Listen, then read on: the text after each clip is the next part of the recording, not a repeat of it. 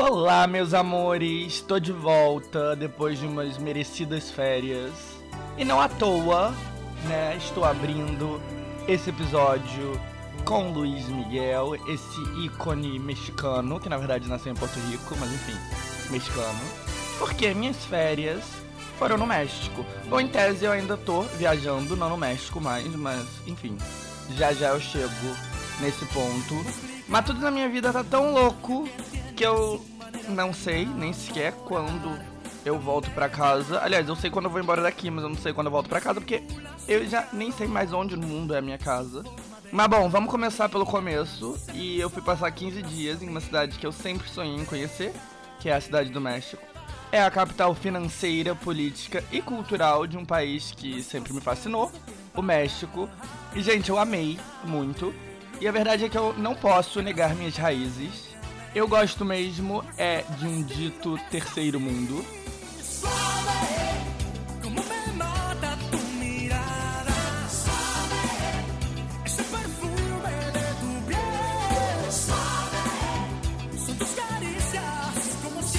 Eu sei que esse termo não é legal e é idiota, mas eu não tô usando de forma depreciativa.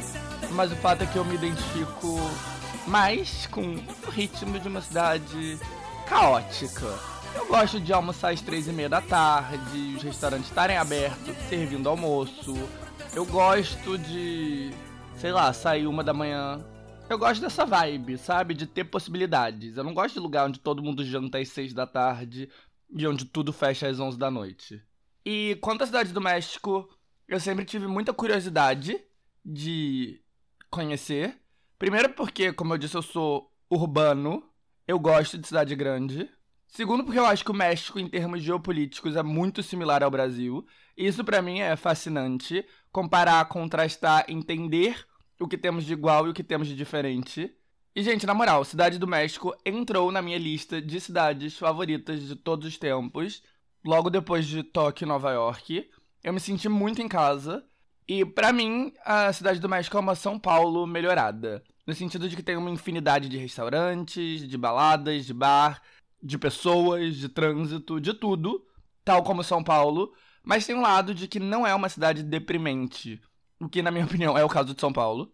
Eu não sei se eu tenho ouvintes paulistanos, e se eu tiver, peço a compreensão deles, mas apesar de eu gostar bastante da cidade, eu acho que São Paulo é um lugar que deprime. Eu sei que tem muita gente que é feliz lá, eu não tô discutindo isso, mas esse aspecto maçante, cinza, é algo que eu sei que muita, muita gente reconhece. Principalmente gente que não é de lá, mas vive na capital paulista por questões de trabalho, financeiras, etc. É uma cidade sem muita cultura própria, que oferece muita coisa, mas tem como cultura preponderante o trabalho e ganhar dinheiro, o que, vamos ser sinceros, é meio deprimente. E óbvio que a cidade do México tem isso como um dos aspectos também, porque é a capital financeira do país e é uma das capitais financeiras da América Latina. Mas tem muito mais além disso, porque ela tem o que São Paulo, na minha opinião, não tem, que é uma cultura própria muito forte, muito alegre, muito vibrante. E é óbvio que São Paulo concentra muita cultura, tanto por ser o centro econômico do Brasil, a cidade mais populosa de todas, quanto por ter gente de tudo quanto é canto. Mas assim, foi mal. Não é uma cidade com uma cultura própria rica e cativante. Acho que quase todo mundo vai concordar com isso. Enquanto a cidade do México é. E é uma cidade muito alegre. E eu amei o povo mexicano. Eu falo espanhol fluente, o que facilitou muito. Mas eu achei um lugar muito fácil de conhecer pessoas, de fazer amizade, de socializar. Em 15 dias lá, eu fiz um monte de amigos. Tinha nome em lista de festa, tinha programa todo dia. E eu fui sozinho, sem conhecer ninguém. E eu me diverti muito, eu comi bem e não me faltou coisas para fazer, para conhecer. E a cidade do México tem uma coisa meio interessante, que ela é meio que a capital da América Latina. Você encontra muita gente de toda parte por lá, tem muito argentino, muito chileno, muito colombiano, tem gente do Paraguai, do Uruguai, da Venezuela, da Espanha. É muito cosmopolita e parece realmente ser um polo para toda a América hispânica. O que me leva a outro aspecto que fez eu ter uma relação tão forte com o México, que é o fato de que eu amo a cultura latina. E assim, como todo mundo deve saber, a América Latina divide uma coisa entre si, que é a língua. E o Brasil é meio que a exceção disso. Isso faz com que a América Latina quase toda divida uma cultura em comum da qual a gente é excluído. E é importante destacar que a gente não é excluído porque a gente é super diferente. Porque não é o caso. As diferenças culturais entre a Colômbia e a Argentina são tão grandes, se não maiores, do que as diferenças culturais entre a Colômbia e o Brasil, por exemplo. Só que a língua cria uma troca que não existe entre nós. A América Latina inteira ouve rock argentino, pop mexicano, vallenato colombiano, bachata dominicana, reggaeton, salsa, merengue. A América Latina toda que viveu na década de 90 sabe de cabeça a discografia inteira da Shakira, do Soda Stereo, do Rick Martin, do Cheyenne, do Maná, do Henrique Iglesias. É um repertório cultural que todo mundo tem, menos a gente. Então, basicamente, o que une todo mundo, além da língua, é a cultura pop. Óbvio que todos os países têm sua própria cultura pop, suas próprias referências culturais, suas figuras midiáticas, mas eles também têm uma cultura dividida entre todos eles, que nós não temos, com exceção de uma outra coisa, tipo Chaves, Rebelde, Maria do Bairro, sei lá, né, as coisas que o SBT trouxe pra gente. E de novo, não é porque nossa cultura é mega diferente, é simplesmente pela barreira linguística. E eu, que sempre tive esse lado antropológico da cultura pop, sempre tive vontade de fechar essa lacuna que existe entre eu, por ser brasileiro, e todo o resto dos latinos. Então, crescendo, eu me perguntava como seriam minhas referências culturais se ao invés do Brasil eu tivesse nascido, sei lá, em Buenos Aires, que fica logo ali, ou no México. E assim, eu sempre achei muito interessante como, apesar de Buenos Aires e Cidade do México serem muito diferentes, com vibes totalmente diferentes, um artista que dava certo em uma podia dar mega certo na outra. Era uma versão macro do que acontece com o Brasil, onde o Rio e, sei lá, Goiânia são muito diferentes, mas isso não vai impedir um carioca e um goiano de gostarem da mesma coisa, de, sei lá, Legião Urbana, que é de Brasília. E a América Latina tem isso, numa escala internacional. Argentina e México são ainda mais diferentes do que Rio e Goiânia, mas o Soda Stereo é uma banda lendária nas duas, ou Ricardo Arjona, o cantor romântico guatemalteco que marcou toda a década de 80, 90 e os 2000, ou Maná, ou Dead Yankee, enfim. Como eu amo cultura pop, como eu gosto de ir atrás de informação, eu meio que fechei essa lacuna com o tempo. E eu fiz uma playlist no Spotify chamada Fiesta Latina, que era basicamente uma playlist com músicas de todos os estilos latinos, do pop ao reggaeton, a salsa, a cúmbia, mas com músicas que todo mundo na América Latina conhece. Menos nós brasileiros. Ou em alguns casos até nós brasileiros, porque alguns hits icônicos dos 90 e dos 2000 eram versões de hits pan-latinos, tipo A Prometida do Bros, que é Fruta Fresca, do lendário cantor colombiano Carlos Vives, ou A Dor Desse Amor, que nada mais é do que um cover de A Puro Dolor, do grupo de salsa porto-riquenho Som by Four.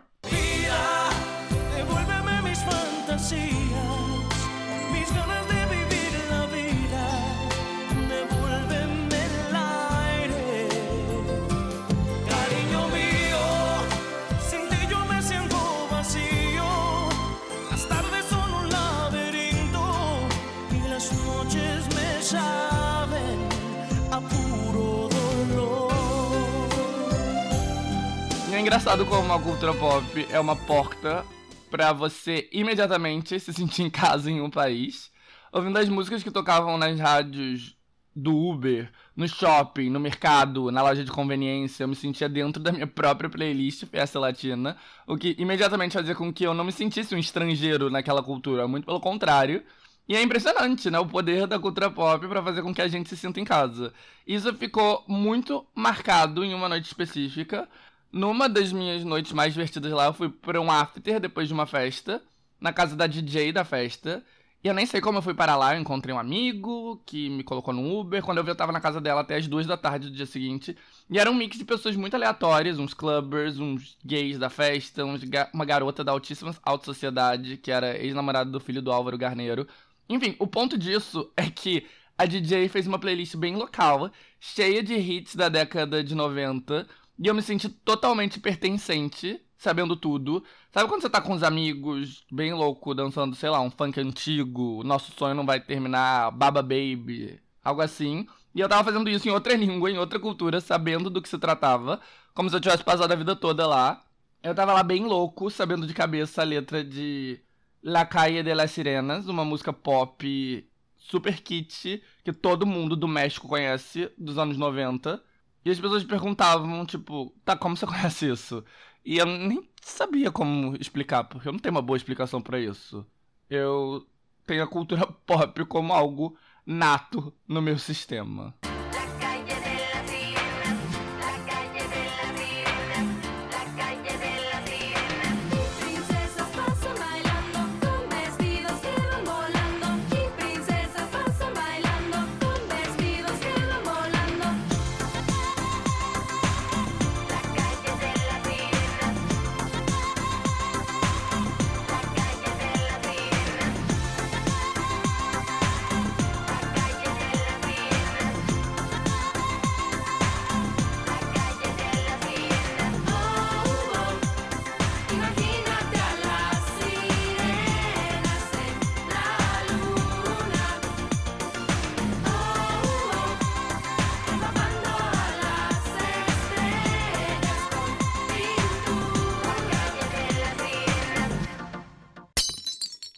Mas bom, agora eu tô em Nova York, que eu acho que é um bom lugar para se estar, porque, sei lá, de certa maneira é uma capital mundial da cultura pop, né? E tudo acontece por aqui, e é aqui que eu vou ficar até novembro, quando eu vou voltar para algum lugar que eu nem sei ao certo qual é. Mas o fato é que eu tenho muito a falar sobre essa cidade, porque quando o assunto é tendências, Aqui é o ground zero de tudo. Muita coisa acontece aqui. Mas isso a gente vai explorar no futuro, porque temos muito, mas muito que recapitular. Então vamos começar com os lançamentos da semana, que na verdade são os lançamentos das últimas semanas todas. E hoje não vamos ter a guerra de streaming. Mas, gente, andar pelas ruas do México e ver os enormes outdoors que cobrem os prédios, os pontos de ônibus, etc., era ver a guerra de streamings acontecendo ali na frente dos seus olhos, porque quase todos os outdoors por lá eram para anunciar o Paramount Plus, o Disney Plus, o Star, o Amazon Prime ou algumas das muitas séries mexicanas da Netflix. Aliás, a Netflix é fortíssima no México, obviamente no Brasil também, mas no México ainda mais, porque eles não têm concorrentes. No Brasil, bem ou mal, tem a Globo. Muita gente assiste Globo em todas as camadas sociais. E tem programas deles que mobilizam muito o público, tipo o BBB. Já a televisão no México é meio que um peso morto. Ninguém assiste, é uma relíquia do passado. Não à toa rolou a fusão com a estadunidense Univision, um tópico que a gente já explorou lá no quarto episódio, cujo segmento, aliás, tá lá no Tá Causando Drops. Então, um momentinho aí para eu fazer essa publi desse espaço alternativo, onde vocês podem ouvir os segmentos do Tá Causando isoladamente. Procurem no Spotify por Tá Causando Drops. Mas, bom, a Netflix estreou uma grande série mexicana quase toda semana. Aqui nos lançamentos da semana do último episódio, eu acho, eu falei da segunda temporada de Control Z, uma série teen, e também da comédia Vizinhos em Guerra e também sobre o drama sobre o impacto da guerra do narco em uma cidade pequena do país, chamado Somos. Então, como vocês podem ver, tem muita variedade nas produções mexicanas da Netflix. E a que estava sendo pesadamente promovida quando eu estava lá era a estreia que, pelo menos naquele momento, era a mais recente de todas, a dramédia sobre divórcio Todo va a estar bien, ou Tudo vai ficar bem, que tinha como grande chamariz ser criada e produzida pelo astro mexicano do cinema Diego Luna. Além disso, também tinha outdoors gigantescos anunciando a chegada da nova temporada da Casa de Papel, que obviamente é uma das maiores séries da Netflix de todos os tempos, se não a maior, e que acabou de estrear, né? E, enfim, é a grande estreia do ano. Quanto a mim, eu sempre quero ver todas as séries mexicanas, porque eu adoro ver séries estrangeiras e tal, mas eu também nunca tenho tempo, então as séries estão sempre na minha lista infinita de coisas para assistir. A única série mexicana que eu vi foi Clube de Cuervos, que foi a primeira original latina da Netflix, naquela época que toda estreia original na Netflix era um big deal, algo com orçamento altíssimo, com qualidade. E eu vi a primeira temporada toda e acho que a segunda e eu achei muito bem feita, divertida, um bom comentário sobre a alta sociedade mexicana. Mas aí, como sempre, continuaram fazendo novos episódios e renovando a série, e eventualmente eu perdi totalmente o interesse. E desde então tem várias séries mexicanas que estrearam, e várias delas estão na minha lista de coisas para assistir. mas eu ainda não assisti nada. Aliás, eu vi o primeiro episódio de Vecinos em Guerra, que parecia aquelas comédias da Globo Filme com o Leandro Hassum, sabe? Ou sei lá, se eu fosse você. Mas quando eu tava lá no México, eu finalmente resolvi ver aquela Mãe Só Tem Duas, que causou bastante burburinho quando estreou faz um tempinho. E é bobinha, mas fofa, né? Enfim, nada disso é relevante para o assunto principal. Como de costume, eu saí por uma tangente e perdi totalmente o foco para falar sobre eu mesmo. Mas voltando para os lançamentos recentes, eu tava de férias. Eu tava lá curtindo a cidade do México e vendo os outdoors, mas eu não tava ativamente prestando atenção nas estreias, nas plataformas de streaming e na TV. Mas, né, eu dei uma olhada e teve muita coisa nessas últimas três semanas. No último episódio Tá Causando, as estreias que eu mencionei incluíam a nova temporada da série Teen da Netflix, Outer Banks, e a série da HBO White Lotus, que tava causando burburinho. White Lotus acabou e eu tô louco pra assistir, mas eu ainda não achei o tempo. Mas enfim, todo mundo amou. Foi mais um sucesso pra HBO depois de Mare of Easttown. E também teve a nova temporada de Ted Lasso. Eu falei aqui bastante sobre Ted Lasso, sobre Apple TV Plus e provavelmente outras coisas mais que eu não lembro. E eu também comentei, não sei se foi no episódio passado ou no retrasado, sobre o caso de Good Girls. Good Girls é uma dramédia da NBC que estrela a comediante Retta, que ficou famosa graças a Parks and Recreation, a Christina Hendricks, que é um nome badalado graças a Mad Men, e a Mae Whitman, e conta a história de três donas de casa de um subúrbio em Michigan que, com dificuldade de pagar as contas, resolveram entrar para a vida do crime. Antes da Universal, a proprietária da NBC, ter o Peacock, o seu próprio serviço de streaming, Good Girls fez parte de um contrato de distribuição que eles assinaram com a Netflix, que deu ao serviço de streaming os direitos de distribuição da série no mundo todo. Em resumo, a série teve uma recepção decente na sua exibição na TV, mas realmente virou um sucesso de repercussão grande, tanto nos Estados Unidos quanto internacionalmente graças ao alcance na Netflix. E aí a série foi renovada para uma segunda temporada e teve uma queda grande de audiência, mas o sucesso no streaming garantiu mais uma temporada e mais uma quarta temporada. E de novo, a audiência seguiu caindo, mas o sucesso global através da Netflix fazia com que uma renovação fosse dada como certa. E já que a audiência televisiva estava bem abaixo do esperado e ela só era rentável graças ao sucesso na Netflix, o plano era uma quinta temporada menor, com um orçamento mais baixo, e queria apenas concluir a história. E a confiança de que isso aconteceria era tanta que a quarta temporada, como todas as anteriores, acabava com histórias pendentes. Mas, para surpresa geral, a série foi cancelada e a planejada quinta temporada foi para o saco. Apesar da vontade dos produtores e das protagonistas, todas as partes envolvidas não conseguiram chegar a um acordo.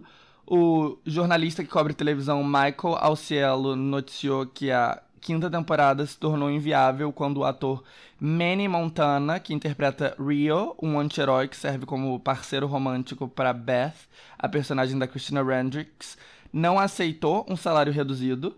E como o Rio era um dos personagens favoritos do público, continuar sem ele não era uma possibilidade.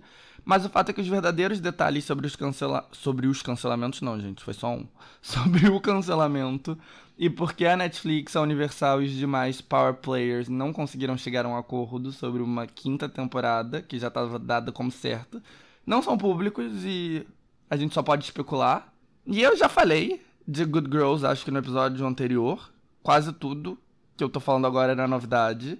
Mas o motivo pelo qual eu tô trazendo esse assunto de novo é para tratar de outra série chamada Manifest, ou Manifesto, e Manifest tem alguns paralelos com Good Girl, a começar pelo fato que é uma série da NBC, cujos direitos de retransmissão foram vendidos para Netflix, e que também foi meio que abruptamente cancelada, deixando muitas pontas soltas, o que é ainda mais potencialmente frustrante, porque Manifest era uma série de mistério sobre um grupo de pessoas que estavam em um avião que desapareceu e que foram dados como mortas e que depois de cinco anos reapareceram e se juntam novamente à sociedade. Tem um lado meio lost, do tipo, o que tá acontecendo, aonde isso vai chegar. Então, né, ter sido cortado ao meio é bem irritante. E tal como Good Girl, em audiência tradicional na TV, Manifest começou muito bem e com muito burburinho, mas registrou uma queda com o tempo. Mas bom, além das semelhanças, tem as diferenças também. E apesar de registrar uma queda, a audiência de Manifest era consideravelmente maior do que Good Girl e tinha se mantido relativamente estável, sendo satisfatório o suficiente para que a série tivesse três temporadas. O pacto com a Netflix também era diferente, enquanto Good Girl tinha um pacto de distribuição global firmado com a plataforma antes mesmo da estreia, a retransmissão de Manifest na Netflix era exclusiva para os Estados Unidos e ele só foi firmado três anos depois da estreia, ou seja, só chegou na Netflix quando as três temporadas já tinham sido exibidas na TV. E na verdade, as primeiras duas temporadas de Manifest entraram no catálogo da Netflix literalmente no mesmo mês em que a terceira temporada foi concluída na TV, poucos dias antes do anúncio do cancelamento. E aí algo interessante aconteceu. Manifest virou um fenômeno na Netflix dos Estados Unidos. Ela passou três meses como a série mais vista da plataforma, algo nunca alcançado por nenhuma produção desde que o ranking dos mais vistos foi introduzido em 2019. E aí a campanha Save Manifest nas redes sociais ganhou força. O criador da série, Jeff Rake, foi o maior propulsor da campanha e desde o primeiro momento ele dividiu sua frustração com o cancelamento e com a interrupção brusca da história, porque ele planejou e vendeu a trama como algo que seria contado ao longo de seis temporadas, então o que ele tinha desenvolvido estava pela metade, né?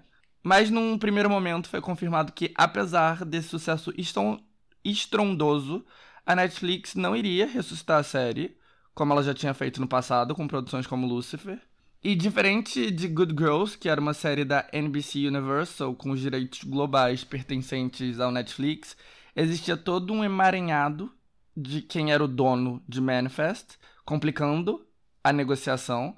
A série pertencia à Warner, a NBC Universal tinha parte dos direitos por ser a emissora que exibia, e a Warner tinha vendido os direitos de transmissão globais para diferentes parceiros. Como eu disse antes, o acordo com a Netflix englobava apenas os Estados Unidos e posteriormente o Canadá.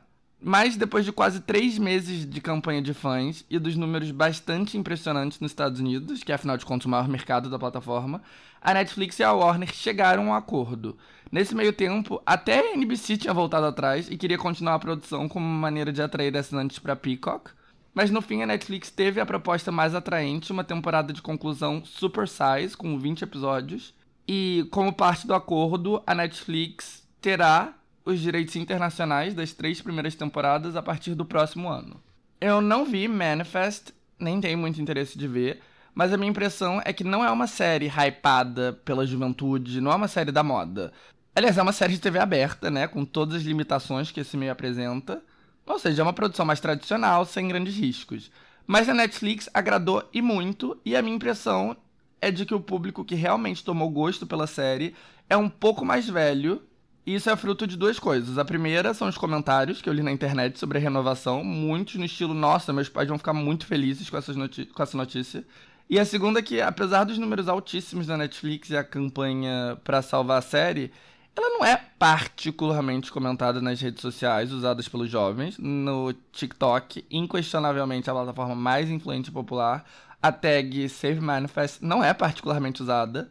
No Instagram, a conta oficial da série tem tipo 300 mil seguidores, o que é ok, mas não espetacular. E no Twitter, os tweets mais favoritados da campanha Save Manifest tiveram tipo 10 mil likes, o que é bom, claro, mas está longe de ser um fenômeno. Em contrapartida, no Facebook, notícias relacionadas à renovação e a Save Manifest tiveram engajamento bem melhor. E a gente sabe o que significa, porque só gente velha usa Facebook a essa altura do campeonato.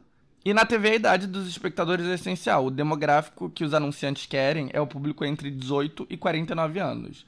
Ou seja, ter audiência boa entre esse público é ainda mais importante do que ter audiência boa em números totais. E Manifest tinha números dignos entre 18 e 49 anos, bons o suficiente para ser renovado por três temporadas, não bom o suficiente para ser renovado por uma quarta.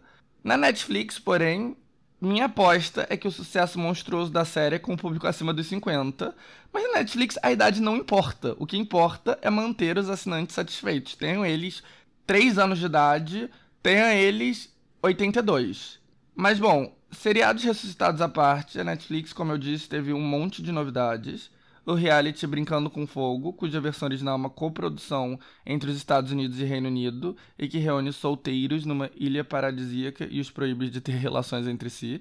Já ganhou uma versão brasileira e agora tem uma versão hispânica com o elenco da América Latina e da Espanha. Já a Sandra Oh, a atriz popular graças a Grey's Anatomy e a Killing Eve, estrela The Chair, uma comédia ambientada no mundo acadêmico. Para marcar o aniversário de 20 anos do 11 de setembro, tem a docu-series Turning Point, sobre o dia do fatídico ataque nas Torres Gêmeas. Já Clickbait é a série mais recente, uma coprodução australiana e estadunidense que mistura suspense, mistério e o mundo das redes sociais. E Clickbait parece estar bombando. De todas as estreias, eu acho que é a maior de todas. E, enfim, todas essas séries que eu mencionei me parecem interessantes. Eu fiquei com vontade de ver elas. Se eu de fato vou ver, isso já é outra história. Aliás, outra novidade foi a minissérie de terror Vingança Sabor Cereja, cujo título original é Brand New Cherry Flavor. Além disso, a Netflix estreou os primeiros quatro episódios dos 16 que formam a sétima e última temporada de Grace and Frank, a comédia da Jane Fonda e da Lily Tomlin. E como eu já comentei antes, a primeira parte da quinta temporada de Casa de Papel, a série espanhola, que é um fenômeno global. Fora da Netflix, séries bem-sucedidas que estão de volta são The Walking Dead e American Horror Story. The Walking Dead é uma franquia bilionária ambientada em um mundo distópico e cheio de zumbis, e apesar de não estar mais quebrando os recordes de audiência de alguns anos atrás, segue uma das propriedades mais valiosas da TV e do mundo do entretenimento. A nova temporada, 11, concluirá o fenômeno.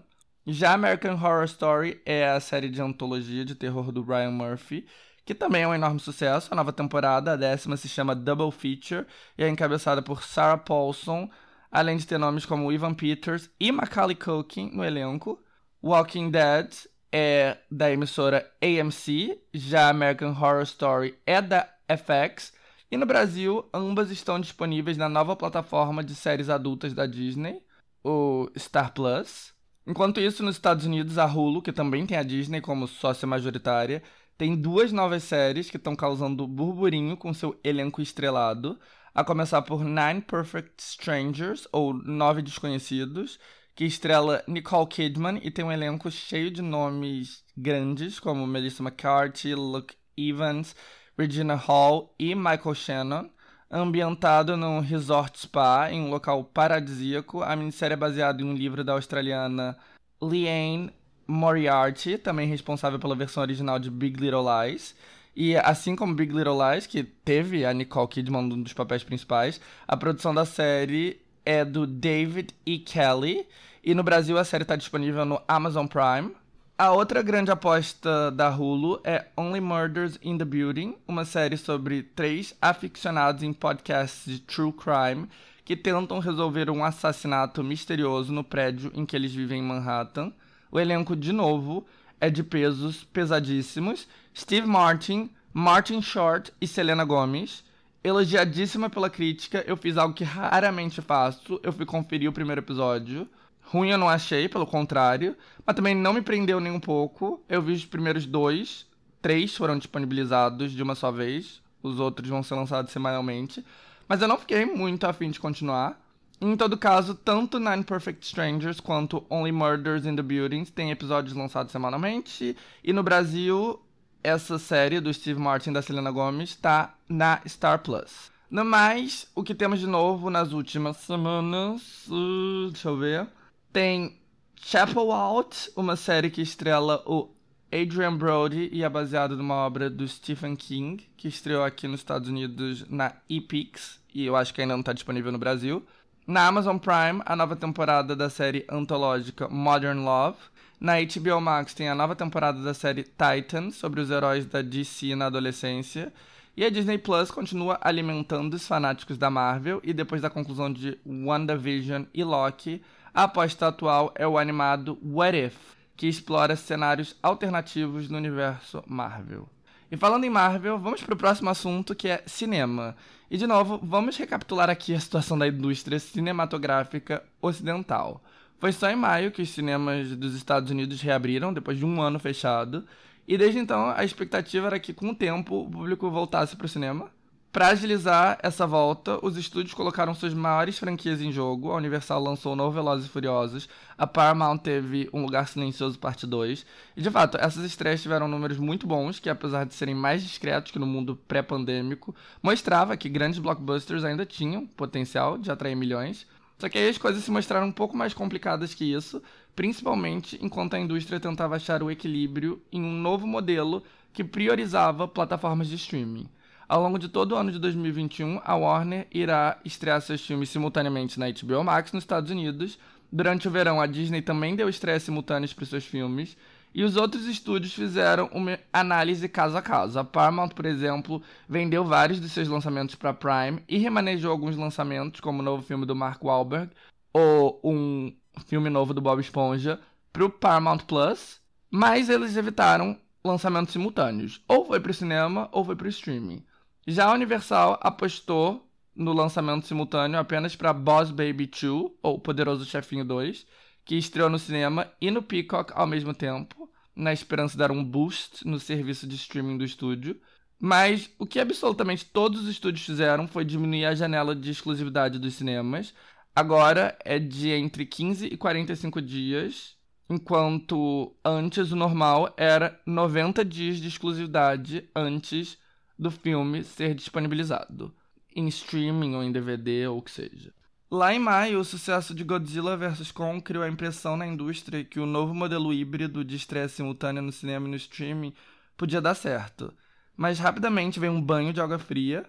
As estreias simultâneas até poderiam ter estreias altas, como foi o caso de Viúva Negra, ou acima das expectativas, como o novo Space Jam, mas eles caíram vertiginosamente na segunda semana e daí em diante. Aliás, Viva Negra foi o filme que serviu como divisor de águas para o discurso de certos segmentos da indústria em relação aos lançamentos híbridos, com os donos das salas de cinema lançando um comunicado dizendo que o filme iria lucrar muito menos que o potencial por causa da estratégia e, claro, com a Scarlett Johansson em processão da Disney, que foi o tema do episódio passado.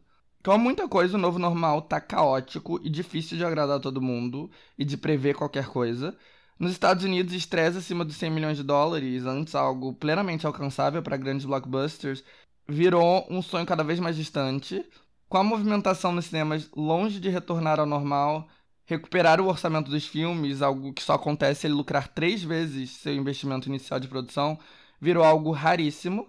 Por outro lado, a insatisfação do setor criativo estava cada vez maior. Os investidores amam plataformas de streaming e, portanto, eles estão no centro do planejamento de todos os grandes estúdios, mas em contrapartida, filmes em plataformas de streaming não têm o momentum de filmes da telona, não têm a repercussão e são rapidamente esquecidos.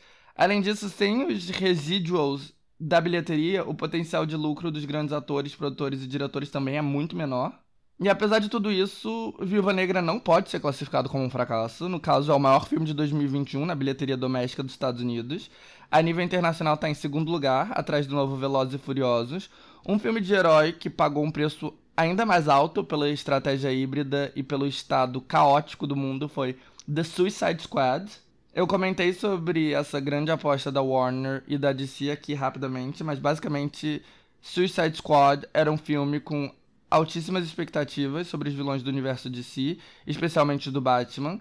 Antes de ser lançado, o visual da Arlequina, que era interpretada pela Margot Robbins, já era icônico, mas o filme acabou decepcionando o público e a crítica e lucrou apenas 746 milhões de dólares. Esse apenas, aliás, é entre muitas aspas, porque esse é um valor monstro e que mais que recuperou o investimento inicial na produção, que foi de 175 milhões. Só que a expectativa é que um filme épico desse ultrapassasse um bilhão, como é comum para grande parte dos filmes da Marvel. Mas sabendo da força da franquia, a Warner resolveu dar um filme spin-off para Arlequina, que foi lançado logo antes da pandemia, e voltar pro drawing board e fazer um novo Suicide Squad, usando um formato, na minha opinião, atípico. Não era um filme totalmente novo, mas também não era uma continuação. Eles contrataram James Gunn, que tinha sido o diretor da franquia Guardiões da Galáxia da Marvel, para dirigir um Suicide Squad que mantinha grande parte dos elementos que deu certo do anterior e que tentava mudar o que não tinha dado certo. Ou seja, basicamente uma segunda tentativa de fazer o filme acontecer. E como se a estratégia já não fosse confusa o suficiente, o novo filme foi rebatizado com quase o mesmo nome, The Suicide Squad, ou seja, a diferença entre o título do novo Suicide Squad e o de 2016 era apenas o The. E no primeiro momento, a Warner parecia ter conseguido consertar o que deu errado no anterior, com as críticas profissionais sendo majoritariamente positivas, mas uma estratégia confusa, lançada em tempos confusos, com um modelo híbrido de lançamento confuso não tinha como dar certo e a bilheteria do filme foi um fracasso, inclusive internacionalmente, até porque esse é um dos argumentos contra os lançamentos híbridos. No caso da Warner, o lançamento simultâneo é exclusivamente na HBO Max dos Estados Unidos, mas está disponível online nos Estados Unidos, é super fácil piratear e alcançar o mundo todo.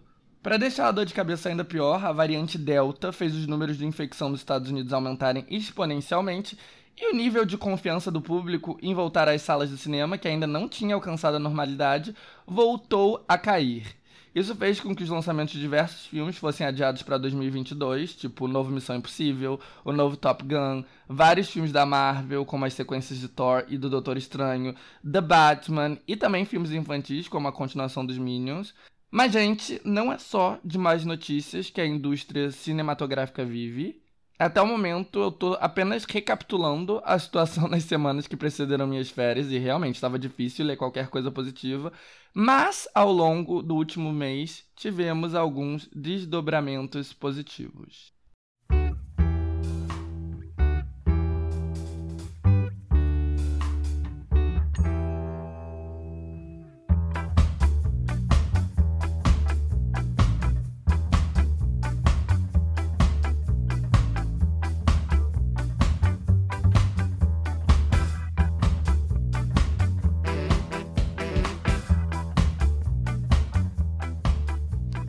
Segunda semana de agosto, a comédia de ação Free Guy, estrelando Ryan Reynolds, estreou.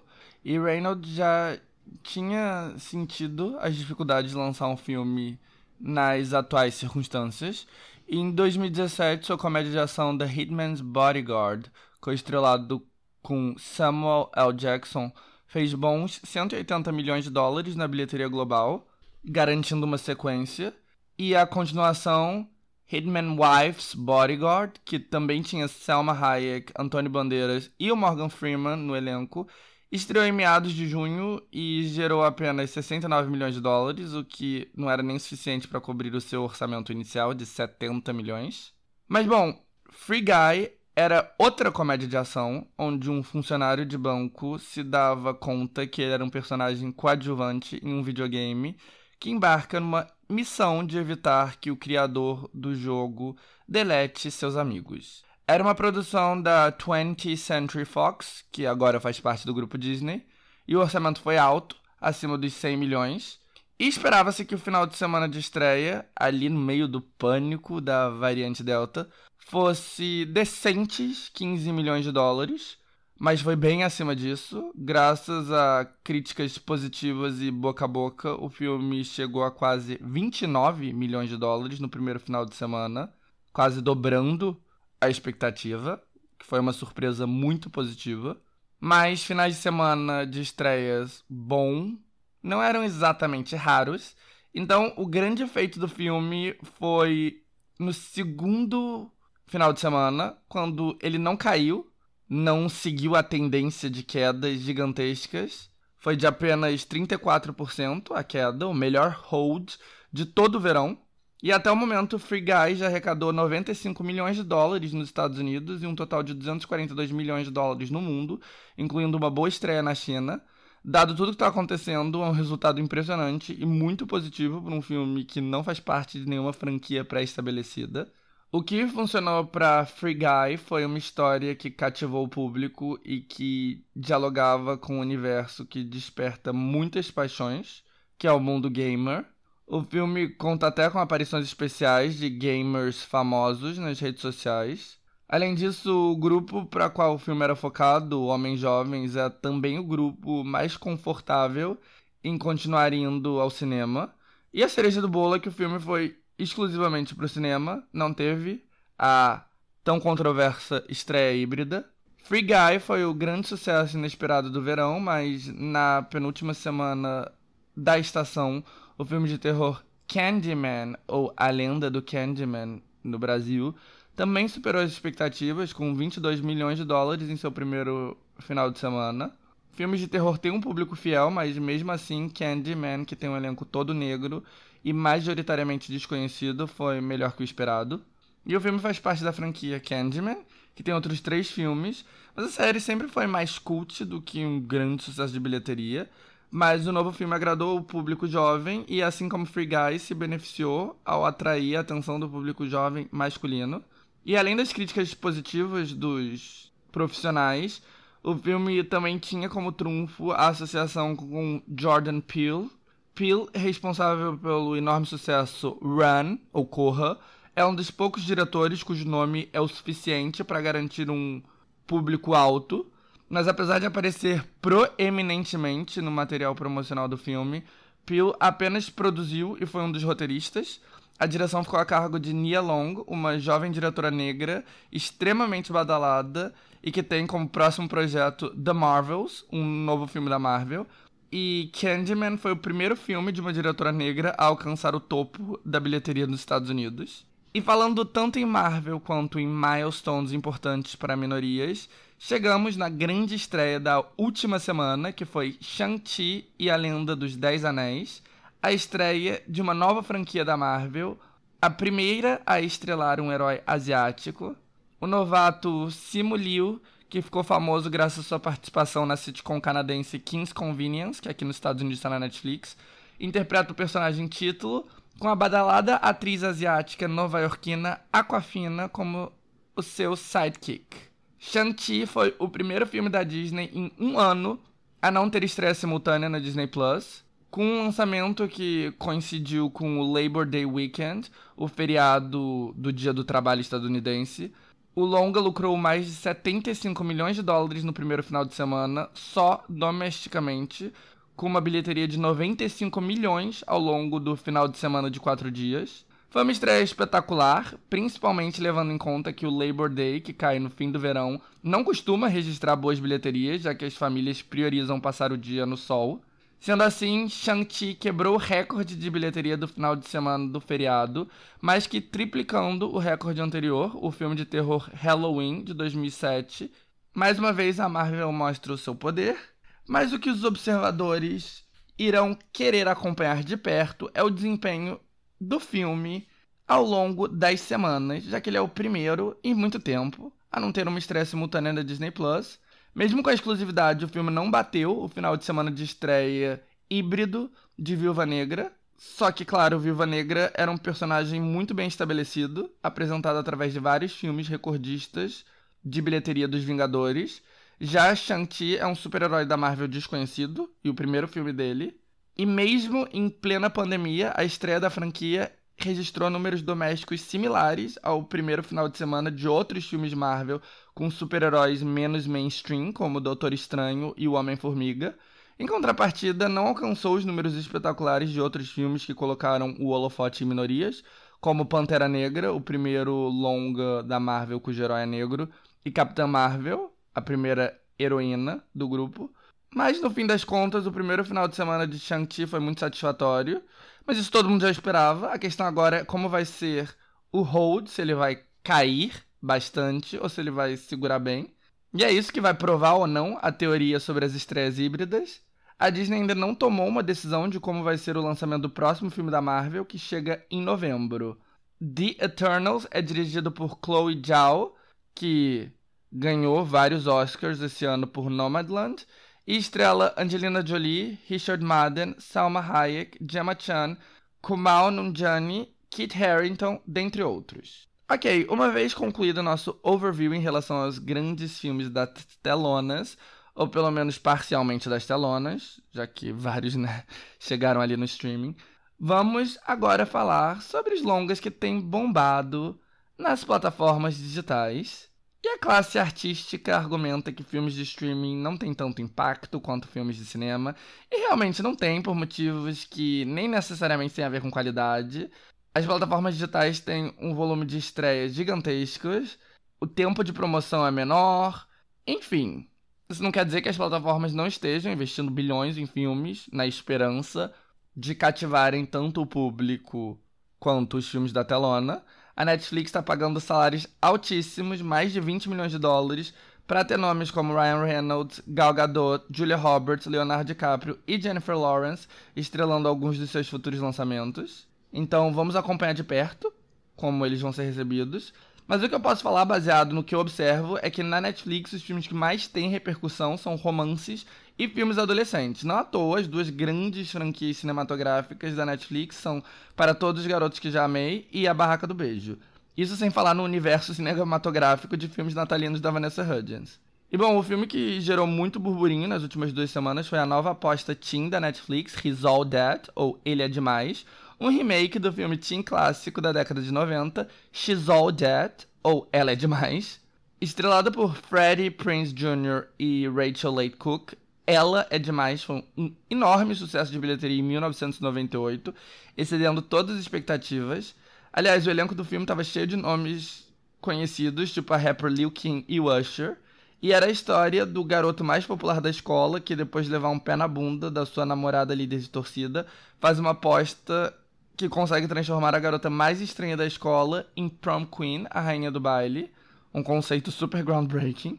E eu nunca vi, ela é demais. Eu só vi Not Another Teen Movie, ou Não é Mais um Besterol Americano, que é um filme lá do começo dos 2000 de comédia pastelão absurdo que parodia, parodia, parodia, gente, eu não sei falar essa palavra, mas enfim.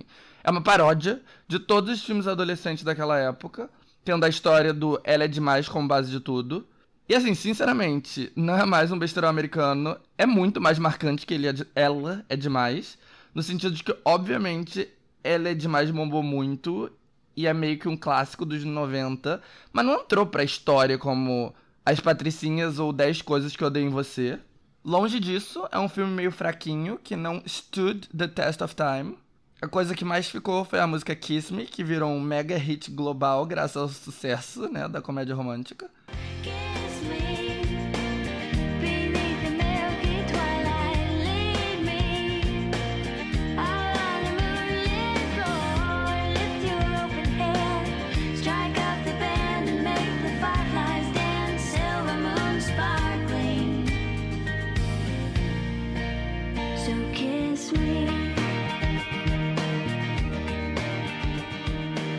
Mas enfim, He's All That, o remake da Netflix, que como o nome indica, muda o gênero dos protagonistas, agora é uma garota popular, que aposta que vai transformar um garoto loser no rei do baile, surfa em duas ondas diferentes. A primeira, óbvio, é nostalgia dos anos 90 e se utilizar de uma franquia já conhecida, que é a base de basicamente tudo nas plataformas digitais hoje em dia. A segunda, que, bom, também é basicamente a base de tudo hoje em dia, é se aproveitar do fenômeno TikTok porque a protagonista de His All That é a Edson Ray, que se transformou numa das maiores influencers do mundo, graças ao fato de que, com suas dancinhas, ela virou uma das pessoas mais seguidas do TikTok. Ela tem mais de 30 milhões de seguidores lá. E em His All That, ela faria sua estreia como atriz, sem dúvida nenhuma causando interesse em milhões de adolescentes no mundo todo. E parece, deu, e parece que deu certo, porque His All That ficou semanas no topo dos conteúdos mais assistidos da Netflix, gerou muito papo online e a Edson Ray, inclusive, assinou um contrato para estrelar vários outros filmes teen da plataforma. As críticas foram super negativas, mas né, isso é totalmente irrelevante, porque eu duvido que o objetivo de His All fosse ser um filme bom, é só pra ser um filme popular. E eu que não vejo nada, resolvi tirar um tempinho do meu tempo para ver esse desastre. Eu coloquei no fundo, enquanto eu resolvi algumas coisas no computador na semana passada. E, gente, bom não é, mas não é o pior do que a média dos filmes adolescentes da Netflix. É só algo bobo. E assim, dava para esperar algo melhor, porque o diretor é o cara responsável por dois filmes jovens que são bons: Sexta-feira Muito Louca e Meninas Malvadas, ambos com a Lindsay Lohan. Mas, enfim, é ruim, é um filme clichê, não tem muito a oferecer. É, é uma coisa assim, que parece ter sido feito no modo automático, mas que, sei lá, provavelmente vai agradar o público-alvo, que é o objetivo de tudo. A Addison tá ok no filme. Nas cenas mais dramáticas dá pra ver que ela é muito limitada, mas de maneira geral ela segura bem. O roteiro é do cara que escreveu o original e tem algumas referências a ele, tipo a Rachel Leigh Cook, a protagonista da versão dos anos 90, interpreta a mãe da Addison Ray nesse. E óbvio, toca Kiss Me no clímax. Enfim, realmente tem uns momentos que você fica tipo, gente, o que diabo está acontecendo? Tipo, uma cena pavorosa que a Addison Ray canta Teenage Dream com autotune muito bizarro. E além disso, basicamente toda cena é o anúncio de algo, tipo Pizza Hut, KFC, cereais, salgadinhos, cosméticos, lojas de roupa. E a Kourtney Kardashian faz uma ponta. Em resumo da ópera, é uma bagunça, é uma grande besteira, mas, enfim, sei lá, né? Cumpre seu objetivo. E falando em filmes teen, temos a nova grande aposta da Amazon, também estreou na última semana. Cinderella, aliás, também não, All That não estreou na última semana, tá? Mas enfim, Cinderella acaba de estrear com a artista pop Camila Cabello, que foi um dos temas do podcast da semana passada, no papel título. Eu falei podcast da semana passada, eu falei podcast passado, porque não, faz, não foi semana passada, né? Foi algumas semanas atrás. Mas enfim. É... No último episódio eu falei como a indústria investe pesada nela, mas os resultados que ela oferece são bem hit and miss. E Cinderela, na real, era originalmente um filme que a Sony planejava estrear no cinema. O insuportável do James Corden é o produtor. Além da Camila, o elenco ainda tem Idina Menzel, Minnie Driver, Billy Porter e Pierce Brosnan. O Corden faz a voz de um dos ratos. A produção é musical com uma mistura de músicas originais e covers de clássicos pop, como Material Girl da Madonna, Rhythm Nation da Janet Jackson, Seven Nation Army do White Stripe, Let's Get Loud da Jennifer Lopez e Perfect do Ed Sheeran. E eu já comentei aqui que a Amazon está se esforçando para ter grandes eventos cinematográficos no seu serviço de streaming. Durante muitos anos parecia que eles só estavam investindo em tipo filmes mais cabeça, mais de prêmio. E agora eles querem realmente blockbuster. E esse plano foi acelerado com os estúdios optando por vender seus lançamentos por causa do Covid. Então a sequência de Um Príncipe em Nova York com Ed Murphy e os filmes de ação Sem Remorso com Michael B. Jordan e Guerras do Amanhã com Chris Evans foram algumas das aquisições que ganharam grandiosas estreias na Prime. E a Amazon também investiu pesadíssimo em Cinderela. Lá no México tinha outdoors gigantescos do filme pela cidade toda. Eu ouvi dizer que no Brasil também. Aqui nos Estados Unidos estava cheio de anúncios pagos no TikTok, no Twitter e no Instagram. A promoção estava inescapável. Aliás, às vezes a promoção estava tão pesada que acabou saindo pela culatra. Por exemplo, o elenco fez um flash mob cantando Let's Get Loud no meio da rua em Los Angeles, numa autoestrada, assim, no meio do trânsito. E muitos tweets viralizaram, nenhum deles elogiando a estratégia. Era tudo coisas tipo: se eu estivesse no trânsito e visse o James Corden, eu pisava no acelerador um júri iria inocentar qualquer um que passasse por cima deles. Imagina o pesadelo de estar preso no trânsito depois de um dia cansativo no trabalho e dar de cara com isso. Enfim, né? Vocês já entenderam aí a vibe. O filme também recebeu reações majoritariamente negativas dos críticos especializados. Muitos apontaram que a tentativa de ser moderno e feminista foi uma forçação de barra. E, enfim, isso também gerou muitos memes. Uma cena em específico do fado madrinho Billy Porter, que né, é um homem gay negro que ficou famoso por causa da série LGBTQ Pose. E da Camila Cabello gritando gírias gays um pro outro na cena né, de transformação, que, ela, que a fada madrinha transforma ela em princesa. É, foi bastante zombada, essa cena em específico.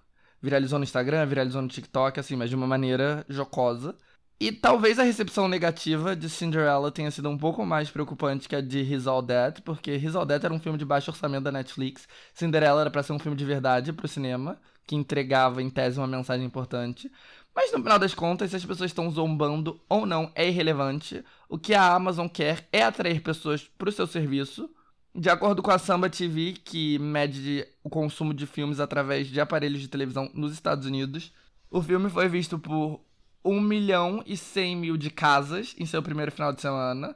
O resultado foi bom o suficiente para ser de longe o filme mais popular nas plataformas de streaming, mas ficou longe dos números alcançados por Um Príncipe em Nova York 2, Sem Remorso ou A Guerra do Amanhã.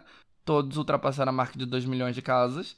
De qualquer maneira, os dados da Samba TV não são precisos o suficiente para determinar nada sobre o sucesso do filme, porque foi um lançamento global, né? Não foi um lançamento apenas para os Estados Unidos. Já a Netflix, como de costume, lançou um monte de filme um por semana.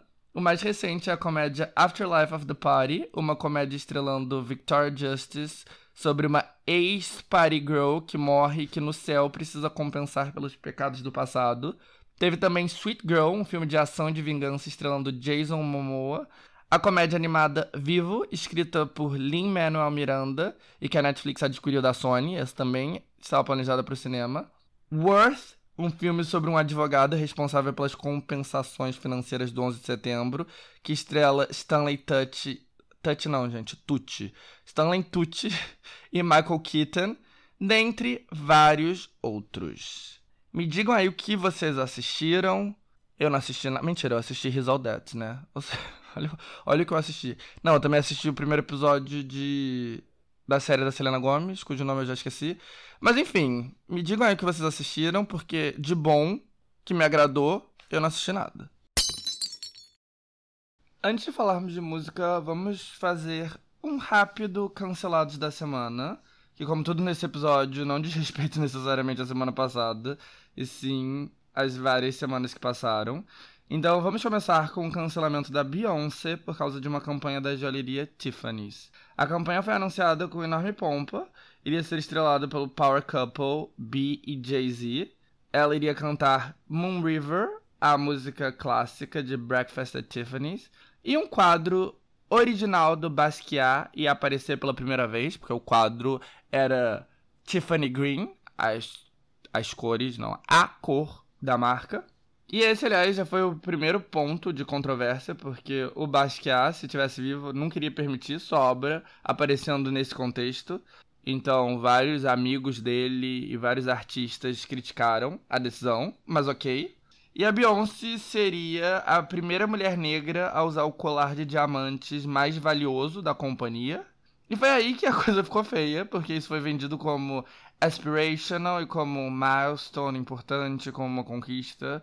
E o colar de diamantes original da Tiffany tem uma história horrorosa que, bem, inclui os piores aspectos da indústria de diamantes, tipo exploração do continente africano e das pessoas negras. Então as redes sociais explodiram com críticas em relação ao anúncio e tal. Beyoncé disse que a equipe dela não estava ciente da história do colar, se desculpou. Enfim, uma bagunça, uma campanha caríssima que acabou sendo um desastre. Os fãs da Beyoncé acusaram ela de ser vítima de racismo e de julgamento mais duro como uma mulher preta. Afinal, a Lady Gaga tinha usado esse mesmo colar para os Oscars sem ninguém dar um pio. E por um lado essa crítica é verdade, mas por outro, realmente espera-se mais da Beyoncé, que faz da exaltação do povo preto e do continente africano um ponto central em sua arte. Então realmente é uma enorme incoerência jogar tudo isso no lixo por uma campanha de uma marca de luxo. Assim, o último álbum visual dela, Black Skin, era uma homenagem ao povo negro e ao continente africano. Então, assim, depois você vai fazer uma campanha com colar de diamante que é um símbolo claríssimo da opressão e da exploração do continente africano e do povo negro, não faz sentido, né? Mas quem ficou muito puta com as críticas foi a Tina Knowles, a mãe de Beyoncé, que disse no Instagram que tava todo mundo sendo hipócrita, porque sim, diamante tem uma história sangrenta e problemática, mas afinal de contas, quem não tem um diamante? E sério, gente, essa galera rica tão fora da realidade que ela real acha que todo mundo tem um diamante em casa. Ela ficou tipo, ai, vocês têm diamante? Quem não tem um diamante no anel? Um diamante no anel de noivado? Um diamantezinho na, jo na joia? Um, um, brinquinho de diamante? Quem são vocês para julgar? Eu tô tipo, a maior parte das pessoas não tem nada de diamante em casa. Eu não sei se vocês já viram Arrested Development. É uma comédia mega premiada sobre uma família multimilionária que vai à falência. E eu não vi toda a série, eu vi um episódio ou outro. Mas tem uma cena icônica que me lembrou muito o comentário da mãe da Beyoncé, em que a matriarca da família fala algo do tipo: É apenas uma banana. Quanto isso pode custar? 10 dólares? Don't you judge me. You're the selfish one. You're the one who charged his own brother for a Bluth frozen banana. I mean, it's one banana, Michael. What could it cost? Ten dollars? You've never actually set foot in a supermarket, have you? I don't have time for this. Além da Beyoncé, outra grande estrela sofreu um cancelamento, Jennifer Aniston. No caso, o que foi cancelado foi o recorde que ela tinha, como a pessoa que chegou mais rápido a um milhão de seguidores no Instagram, algo que ela fez em 5 horas no ano passado. E quem, em tese, quebrou o recorde dela, senhoras e senhores, ninguém mais, ninguém menos que sua eterna rival Angelina Jolie, que fez isso em 3 horas, quando ela estreou na rede social, faz duas semanas. Mas na verdade, apesar dessa notícia ter sido veiculada, e viralizado no mundo todo, a ponto de eu também ter acreditado nisso. Não é de toda verdade. A rivalidade Aniston-Jolie sempre gerará cliques, então realmente ia ser muito engraçado se o recorde da Jennifer Aniston tivesse sido quebrado pela Angelina Jolie, mas entre elas duas, outra pessoa já tinha quebrado o recorde da Jennifer, que foi o Sir David Attenborough, que é o narrador dos comentários, dos comentários, o narrador dos documentários altamente populares de natureza da BBC, como Planet Earth. Ele chegou a um milhão de seguidores em 4 horas, em setembro do ano passado. Ou seja, a Angelina quebrou o recorde do David Attenborough, não o da Jennifer Aniston. E o cancelamento final foi o do Kanye West. Só que not really, porque o Kanye West é incancelável, ele está acima do bem e do mal. Mas o fato é que em um novo evento de lançamento do seu álbum, o terceiro, ele levou ao palco ninguém mais, ninguém menos que dois dos nomes mais cancelados da indústria: Marilyn Manson, acusado de assediar e estuprar várias mulheres, e o rapper Da Baby, que foi tão cancelado que ele foi o tema dos últimos dois cancelados da semana. Que o Kanye ama a controvérsia, todo mundo sabe, mas tentar redimir Manson e Da Baby e colocar os dois no álbum, difícil, né? Me ajuda a te ajudar aí, querido. E falando em Kanye, vamos para os grandes lançamentos da música da última semana. Aliás, das últimas semanas. Começando, óbvio, pelo Kanye West, que finalmente lançou seu décimo álbum, Donda, batizado assim em homenagem à sua falecida mãe. E o álbum teve um grandioso evento de lançamento em um estádio em Atlanta no fim de julho, e a expectativa era que o álbum fosse lançado logo depois. Não foi. Ao invés disso, o Kanye literalmente se mudou para o estádio para finalizar o projeto. Daí, na primeira semana de agosto, outro evento similar em Atlanta, que, de novo, não significou o lançamento do álbum. E aí, no dia 26 de agosto, ele fez um terceiro grandioso evento no maior estádio de Chicago, sua cidade natal. E, de novo, nada do álbum.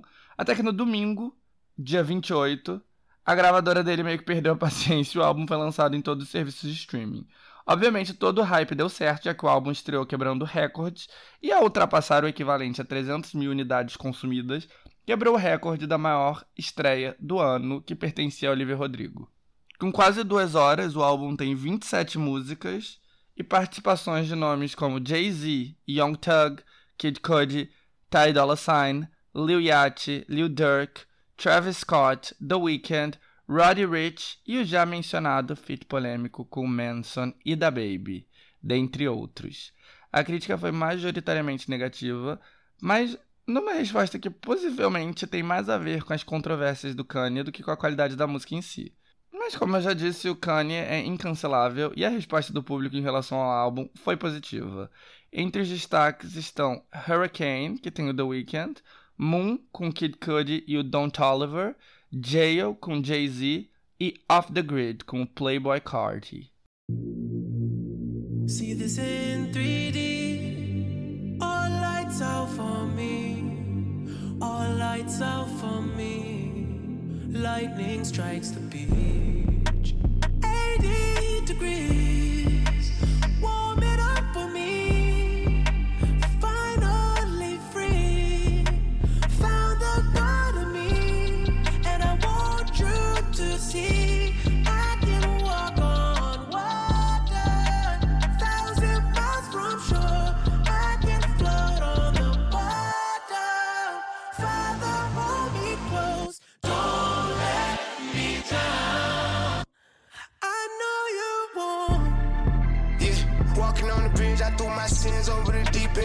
Sipping till my stomach hurt this month, I done lost three friends. Early morning brainstorming, normally I can't sleep in. Sometimes I just wanna restart it, but it all depends. If I'ma be that same young hungry from West End. But my heart is and the crazy part ain't have no pen. Maybe I can came with sheepskin. Still remember when I Ao longo das últimas semanas, uma guerra entre Kanye e o rapper mais bombado da atualidade, Drake, estava ganhando força, com os dois trocando indiretas e diretas nas redes sociais. Existia até uma expectativa que Donda ia ser lançado para bater de frente com um novo álbum do Drake, Certified Lover Boy, que estava previsto para agosto.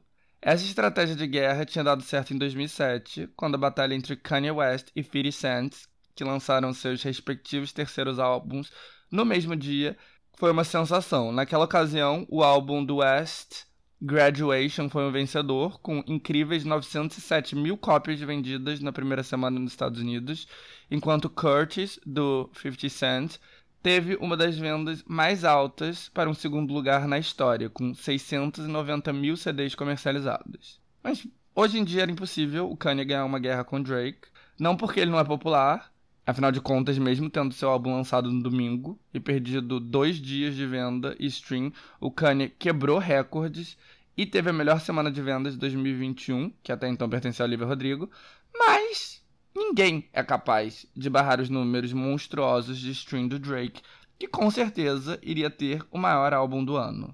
Talvez evitar um segundo lugar tenha sido o motivo pelo qual a gravadora do Kanye lançou o álbum de surpresa no domingo anterior ao lançamento do rapper canadense. E bem, cinco dias depois, Certified Lover Boy chegou com 21 músicas e participações de vários rappers que também estavam em Donda. O Lil Durk, Travis Scott, Kid Cudi, Ty Dolla $ign, Jay-Z, Young Thug, além de outros como Lil Baby, que aliás é outro rapper, não é o da Baby, o Future, o Rick Ross, o Lil Wayne, etc. Como esperado, Drake teve a maior estreia do ano. Os números ainda não são finais, mas espera-se que o álbum tenha uma primeira semana com vendas equivalentes a 600 mil cópias nos Estados Unidos, o dobro da maior semana até agora, que era o Kanye. E eu sempre fui um fã da música do Drake. Eu sempre entendi o hype por detrás dele. Eu acho que o segundo álbum dele, Take Care, é uma obra-prima. E eu entendo como o rap melódico dele virou uma sensação tão grande, porque ele é uma força tão singular na indústria. Tendo dito isso, eu achei Certified Lover Boy um álbum bem médiozinho, que não tem nenhuma música memorável, nem as características principais que fizeram dos álbuns anteriores dele tão gigantescos. E acho que várias pessoas concordam comigo, porque apesar dos números gigantescos, o álbum não vai fazer tantos streams quanto o anterior Scorpion, e a previsão de vendas já foi revisada para baixo. Com os streams do primeiro dia, a primeira estimativa acreditava que o álbum poderia chegar a 750 mil unidades. De qualquer maneira, o Drake segue o maior, e apesar dele não ter quebrado o recorde da maior primeira semana em streams com o novo álbum, ele vai ficar no segundo lugar, atrás dele mesmo com o álbum passado. No mais, a música que chamou a atenção de primeira foi Girls Want Girls, onde o Drake se assume como lésbica, sem medo de quebrar tabu. Mas o maior hit até o momento tá sendo Way Too Sexy com Future e com Young Thug e que tem um sample da música Way Too Sexy. Aliás, sexta-feira passada foi dia de quebrar recordes porque além do lançamento do Drake, o maior artista nos Estados Unidos e no mundo, teve também o EP da Juliette. A Juliette, óbvio, é o fenômeno do BBB, com um engajamento absurdo. Ela mostrou dotes vocais na casa e depois de sair do programa, a grande questão era como ela ia capitalizar sua fanbase gigantesca e incomparável. E a resposta foi que a Anitta a apadrinhou para que ela começasse uma carreira musical. E o resultado disso finalmente veio a público no dia 2 de setembro, num EP com seis músicas Inclusive, as músicas já estavam sendo compostas enquanto a Juliette estava na casa. E, gente, vocês sabem que eu não sou nenhum fã da Anitta, né? Eu não acho ela uma artista boa, eu acho ela péssima. Acho que ela não tem visão artística nenhuma, não tem bom gosto e o trabalho dela é redutivo, sempre pegando carona no que já é popular, sem acrescentar nada próprio ou interessante. Obviamente ela é esperta e sabe ganhar dinheiro, gerar publicidade e ela tem esse lado empresário, mas como artista, ela não oferece nada. E acho que todas essas limitações dela ficam claras nos projetos que ela investe. Então, na carreira internacional e também na carreira musical da Juliette. Por se tratar da Juliette, o EP quebrou todos os recordes de stream no Spotify brasileiro. Todas as seis músicas tiveram mais de 850 mil streams no primeiro dia, com duas músicas superando o 1 milhão de plays. Foi a melhor estreia nacional na plataforma, quebrando o recorde de máquina do tempo do rapper Matue, que tinha muito mais faixas. E nenhum álbum nacional tinha feito mais de 4,7 milhões de streams no primeiro dia, e com apenas seis músicas, a Juliette fez mais de 7 milhões. Ou seja, até aí tudo ótimo. O problema é que a qualidade Bem, a expectativa era enorme, pois era a Juliette, mas as músicas são todas super bobinhas, clichês, com letras muito estereotipadas e meio toscas. com o forró e a pisadinha como os ritmos mais populares do país atualmente, a música nordestina tá super em alta, mas o EP nem tira muito proveito disso. É algo bem insosso, parece que, sei lá, teve uma tentativa talvez de fazer algo meio Duda Beat, mas sem um centésimo da qualidade que a Duda Beat coloca nas músicas dela. E por isso não se sustentou, né? A maior parte das músicas despencaram, já tá tudo fora do top 50. Ou seja, bem fogo de palha. A Juliette ainda tá bem no começo da carreira, então não é como se isso fosse o fim do mundo, principalmente com a fanbase gigantesca que ela tem. Mas eu, se fosse ela, me afastaria da Anitta e ia atrás de produtores de uma equipe criativa mais interessante. Juliette, o maior nome do Brasil, e Drake, o maior nome contemporâneo do mundo, não foram os únicos nomes fortes que vieram com novos lançamentos na semana passada. Um dos atos musicais mais lendários de todos os tempos, o grupo sueco ABBA, também lançou duas músicas inéditas. É o primeiro lançamento deles em quase 40 anos. E quando a gente fala de grupos lendários cujo catálogo é facilmente reconhecido por quase todo mundo, três bandas me vêm à cabeça. Primeiro os Beatles, os maiores artistas de todos os tempos e que nunca vão se reunir porque a metade do grupo já morreu. Daí tem o Queen, que segue nativa, mas nunca terá a força dos anos 80, porque o lead singer e a alma de tudo, o Fred Mercury, também não tá mais aqui. Sendo assim, apenas o ABBA segue com todos os seus integrantes vivos, mas o Benny, a Frida, a Agatha e o Bjorn nunca aceitaram nenhum convite para reuniões. Mas a Legacy do ABBA seguiu vivíssima a coletânea deles, ABBA Gold, é um dos álbuns mais vendidos de todos os tempos. Mamma Mia, que usa o catálogo do ABBA como trilha sonora, é o musical do West End londrino mais bem cedido desde o Fantasma da Ópera e deu origem a dois filmes que obtiveram altíssima bilheteria. Tudo que tem o nome ABBA envolvido é um sucesso. E, portanto, depois de muita insistência, muita insistência, eles começaram a mudar de ideia e desde 2016, pelo menos, eles estão planejando voltar.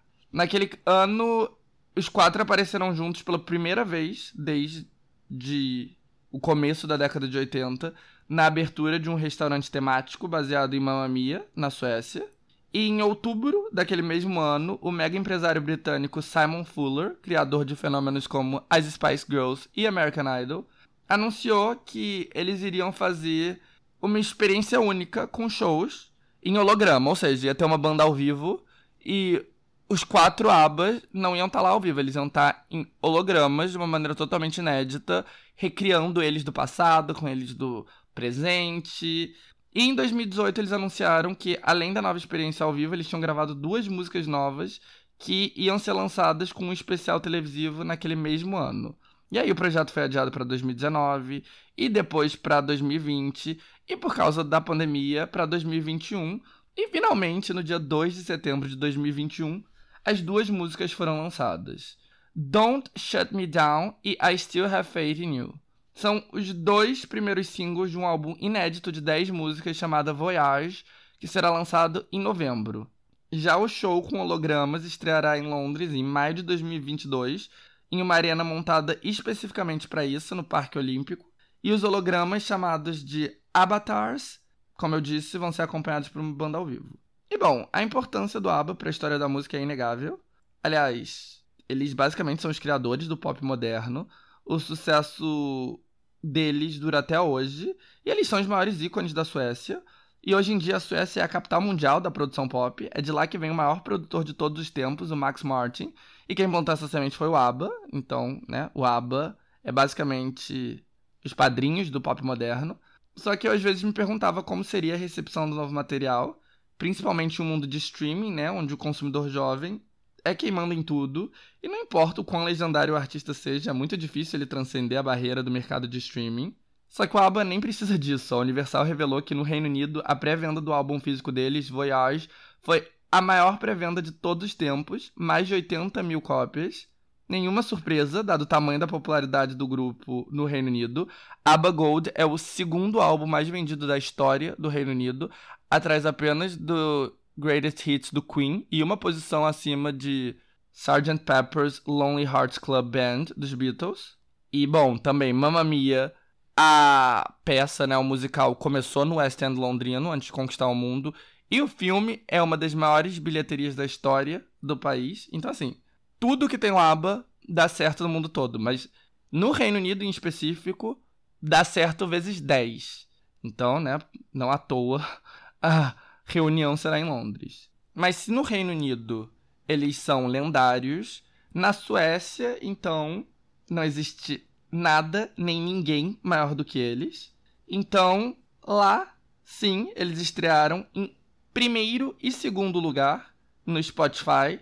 Aliás, o Spotify, outra coisa sueca, né? Outro ícone sueco, tal como a ABBA. E não satisfeitos em estrear em primeiro e segundo lugar, foi a maior estreia da história do Spotify sueco. Foram mais de 700 mil streams para I Still Have Faith in You, que foi a maior música entre as duas. Então, enfim, ninguém pode com ABBA. E para finalizar o papo de grandes estreias, temos House com o seu quarto álbum, que se chama If I Can't Have Love, I Want Power. Se eu não posso ter amor, eu quero poder. E a Rossi é um caso interessante da música pop, porque ela é uma cantora com uma fanbase enorme e vendas bem decentes, mas ela não é exatamente uma main pop girl nível Olivia Rodrigo ou Ariana Grande, mas ela tem, assim, uma fidelidade do público muito maior do que outras pop girls famosas, tipo Demi Lovato ou Camila Cabello. E na verdade, a Rossi nem parece querer ser uma main pop girl. Ela usa sua popularidade considerável para traçar sua carreira à sua maneira. E bom, a Rossi ficou famosa no final da adolescência através do Tumblr, a popular rede social que funcionava como blog, que foi enormemente influente entre a juventude em meados dos anos 2000.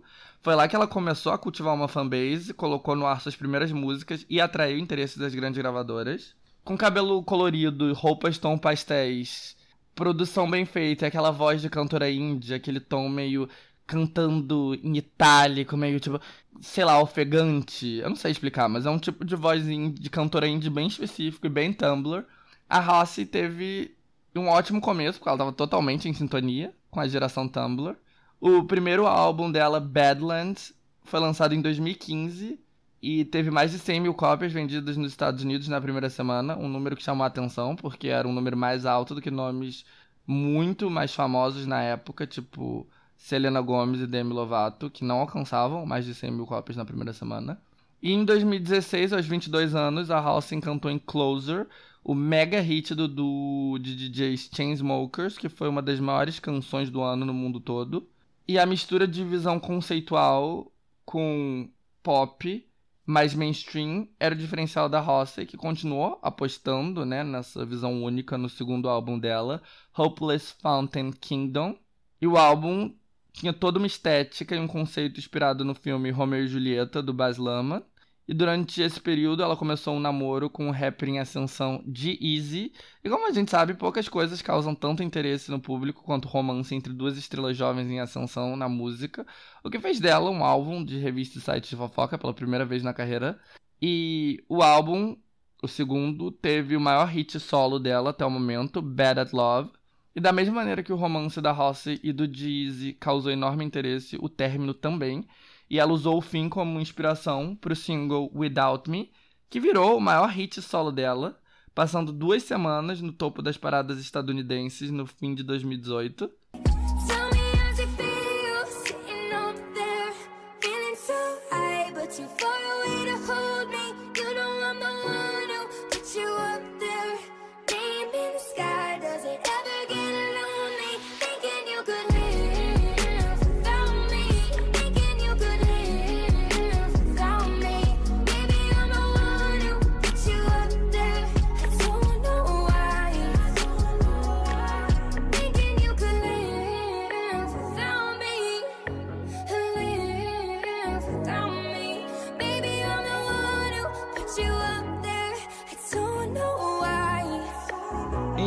2019, ela seguiu embarcando em todo tipo de projeto, desde apresentar o Saturday Night Live até colaborar com a boy band coreana BTS.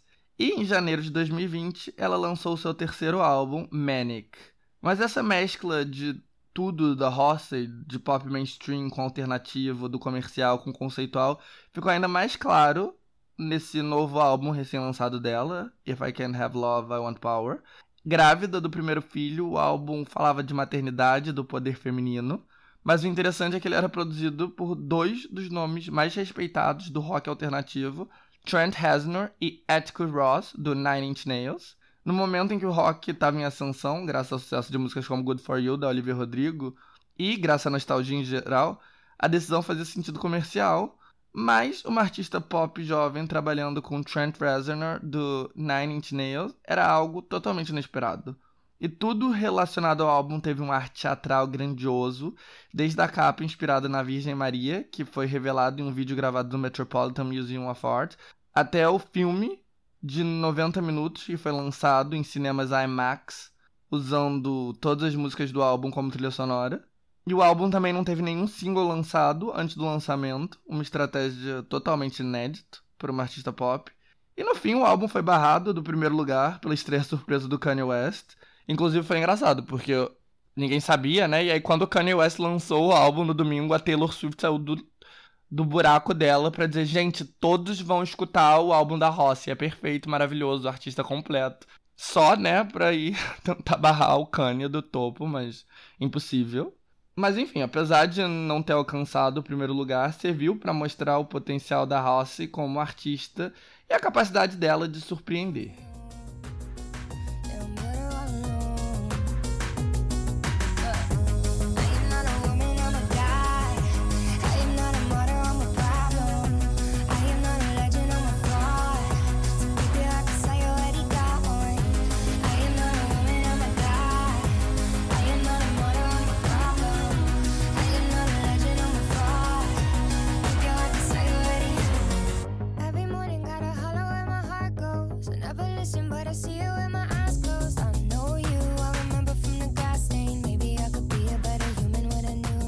Nós estamos chegando ao fim do episódio e vamos falar brevemente da personagem do ano, Olivia Rodrigo.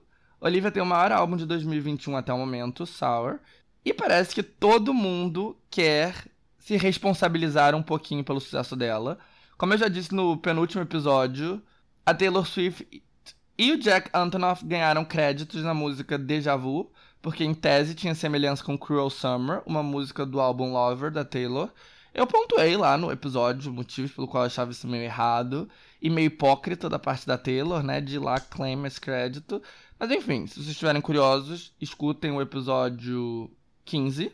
Mas dentre todos os enormes hits do álbum, o maior de todos foi Good For You, que desde o começo foi comparado com as músicas do Paramore.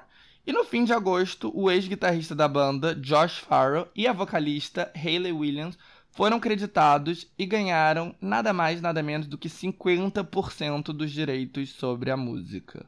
Ou seja, a Olivia e o produtor dela, Dan Negro, abriram mão de milhões de dólares em residuals ao fazer isso. Isso meio que começou uma polêmica, principalmente na indústria musical, porque sim, a inspiração no Paramore e no Rocket Team de meados dos anos 2000 está mais que óbvia, mas a inspiração não é plágio. O Paramore merecia crédito? Merecia 50%? O Adam Levine, o vocalista do Maroon 5, foi um dos que se pronunciou defendendo a Olivia e dizendo que alguns advogados e artistas tiram proveito dessa área cinza de inspiração para ganhar dinheiro em cima disso, mas que o que a Olivia fez não era plágio. O DJ e produtor francês Madeon, que é bem respeitado na cena da música house e também produz música para Lady Gaga, entre outros, tweetou que de 5 a 10% de direitos seria um gesto fofo, mas o Paramore ter 50% dos créditos é um roubo.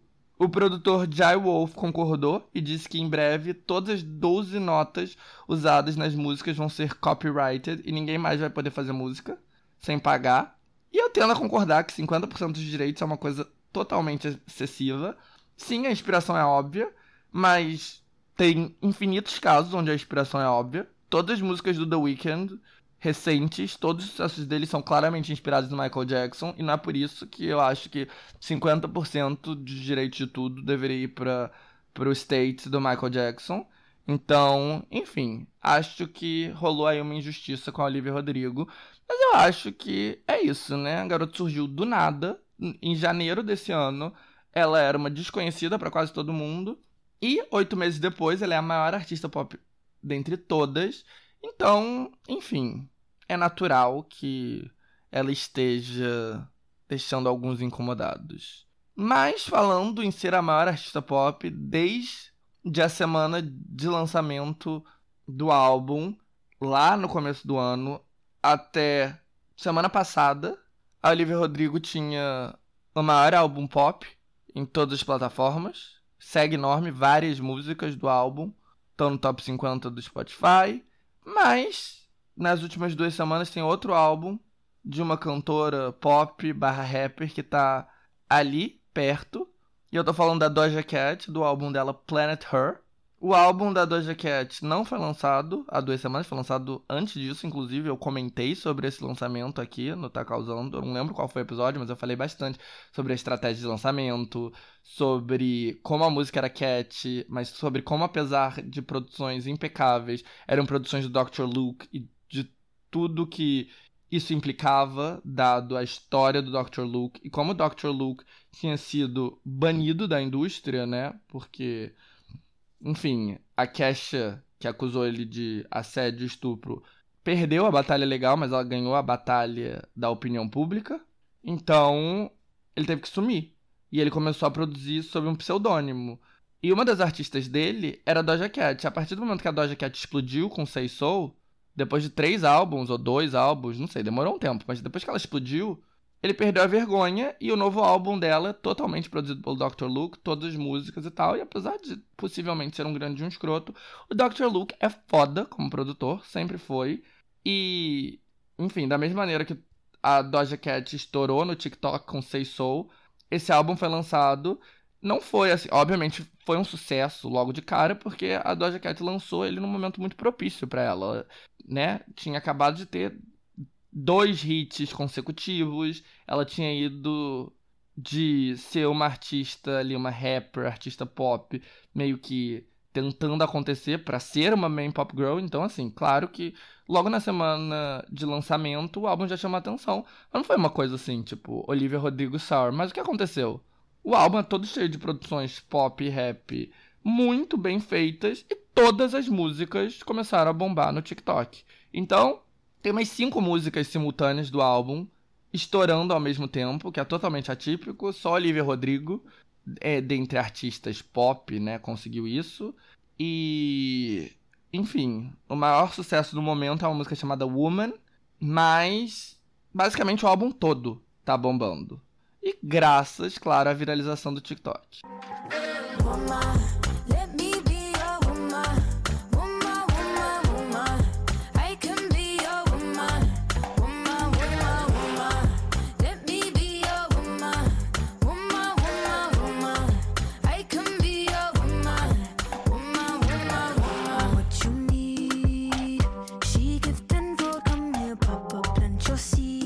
Bom, estamos nos minutos finais desse comeback do Tá Causando. Então vamos para a opinião de merda. E, gente, tem um assunto que causou polêmica aqui na opinião de merda, que foi a minha defesa dos canudos de plástico. Acho que foi no segundo episódio onde eu falei que eu amo canudo de plástico, que não tem tartaruga marinha que faça eu mudar de ideia e que eu acho todo esse lobby contra o canudo de plástico uma grande distração, que eles precisam voltar porque canudo de papel é horrível. Então, minha opinião de merda é que eu estou aqui nos Estados Unidos, onde tem canudo de plástico em todas as partes, no McDonald's.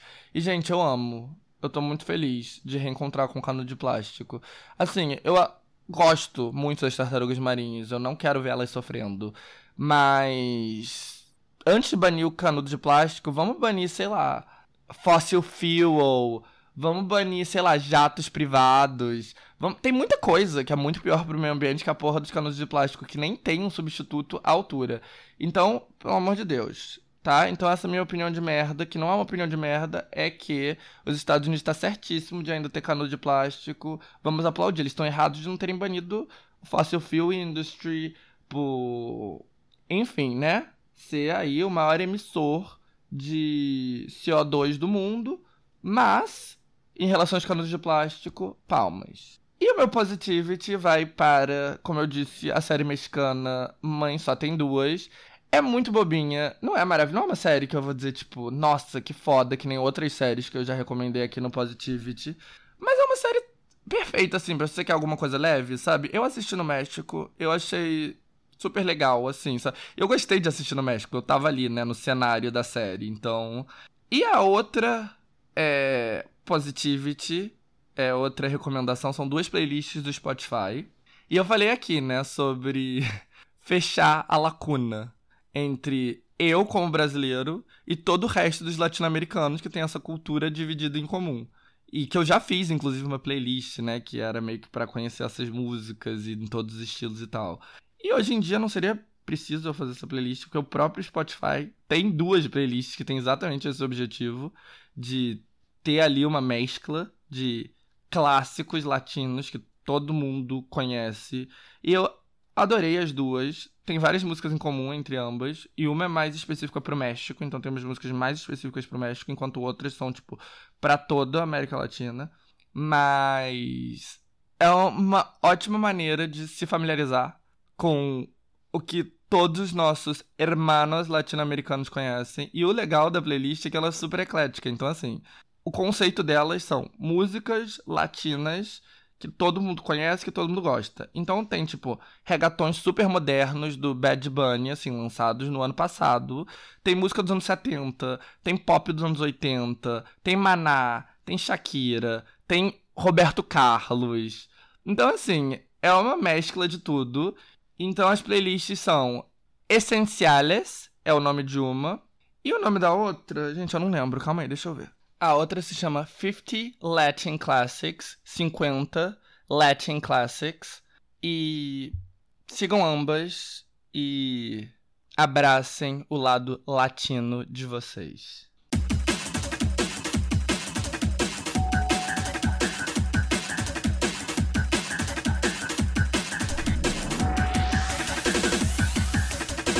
Isso é tudo, gente. Espero que vocês tenham gostado desse comeback. Voltaremos agora em velocidade normal. Eu não garanto o episódio todas as semanas, mas com certeza ou toda semana ou de duas em duas semanas. E, enfim, em breve mais novidades. Vou falar um pouco sobre o que tá causando aqui em Nova York. Então, sigam atentos. E bom, eu vou finalizar aí o episódio dessa semana com um hitzinho em espanhol, pois sigo na vibe latina. Então é isso, muitos beijos e até semana que vem.